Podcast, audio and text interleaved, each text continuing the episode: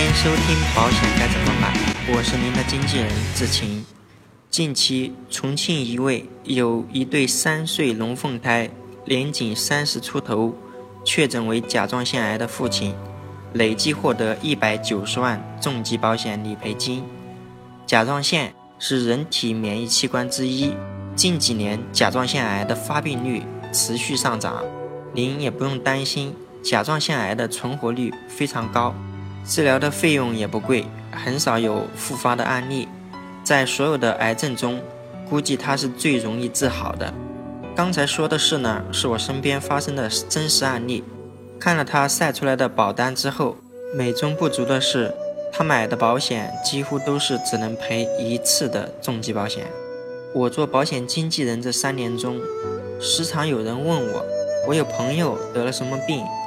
或者有什么问题，现在还能买保险吗？如果是部分指标异常，比如很多像血压偏高、脂肪肝、乙肝病毒携带、甲状腺功能异常、增生、息肉、结石、结节等，保险公司呢能够以加费后卖给我们，可能都是万幸了。倘若是得过癌症之类的大病，还想买商业保险？简直就是天方夜谭。现在很多大病呢年轻化，甚至出现在青少年中。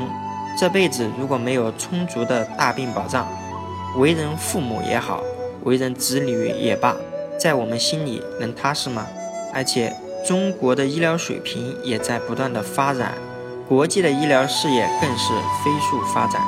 想必以后很多疾病都很有可能有解决办法。我们需要的可能就是 money，所以可以多次理赔的重疾保险应该引起我们适当的关注。接下来，我从医学以及保险条款的角度为大家分析为什么要关注重疾多次理赔的保险。其一，我通过研究数百种重疾保险的条款，看出有些产品呢包含意外导致的肢体缺失。五官受损或面部烧伤等均有可能属于重疾范畴。出现这种情况之后，几乎都是买不了保险的，因为意外呢本来就给一家人的生活带来很大的困扰。再者，由于当前身体健康原因，以后再出现什么疾病的可能性应该不小。这时，如果重疾保险可以多次理赔，将会更加保险。其二，根据世界卫生组织数据显示，中国大概有一点一亿成年人患有糖尿病。糖尿病呢，主要分为一型糖尿病和二型糖尿病。普通的糖尿病并不属于重大疾病。那不管是一型还是二型糖尿病，其并发症都有可能属于重大疾病。第一，糖尿病有可能会导致视网膜病变。有些重疾保险含有糖尿病视网膜晚期增生型病变以及视力严重受损两种，包括单眼失明或双眼失明。出现这些情况都是属于重疾保险范畴的。第二，糖尿病并发症常见的还有对肾功能的影响，有些重疾保险有慢性肾功能障碍以及中末期肾病。那这个呢，也是属于重疾范畴的。第三，糖尿病也有可能导致脑中风，有些重疾保险包含轻微脑中风和脑中风后遗症。第四，糖尿病也有可能导致截肢，有些重疾保险当中包含了糖尿病导致的脚趾截除。第五，糖尿病也有可能导致心脏病。像冠状动脉粥样硬化型心脏病是其中之一，但是也只有部分重疾保险包含这一项疾病。同种病因可能会导致不同的重疾，如果只能赔一次重疾，会不会不够保险呢？其三，据中国心血管病报告二零一二中指出，二零一二年我国高血压患病率为百分之二十四。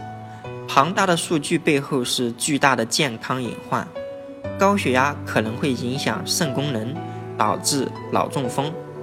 甚至进行主动脉夹层瘤手术，严重的也有可能进行心脏移植。对于这些问题，均有相关的重疾，像中末期肾病、重大器官移植、脑中风后遗症，是每家保险公司必有的重疾种类。那有的保险公司的产品当中也会有轻微脑中风、慢性肾功能障碍、主动脉夹层瘤等。以上三大点分析，是我通过研究几百款重疾产品，以及目前我国常见的两种疾病可能导致的并发症角度做的分析。以我本人来看，这种可以多次重疾理赔的产品。如果在保费上与一次理赔的重疾保险的费用相当的话，或者稍微多一点，还是很有必要下手的。在我的研究过程中，有些公司的多次理赔产品，它的保费居然贵得出奇；也有重疾呢只能赔一次的产品，居然比重疾可以多次理赔的产品的保费居然还要贵。那价格其实也是一方面，更重要的是保险责任。至于我在第二、三两条所涉及的常见重疾种类，有些公司居然没有。所以规划保险重要的是，您需要一位知晓整个市场的经纪人进行挑选，做事踏实的经纪人进行服务。好的，本期节目到此结束。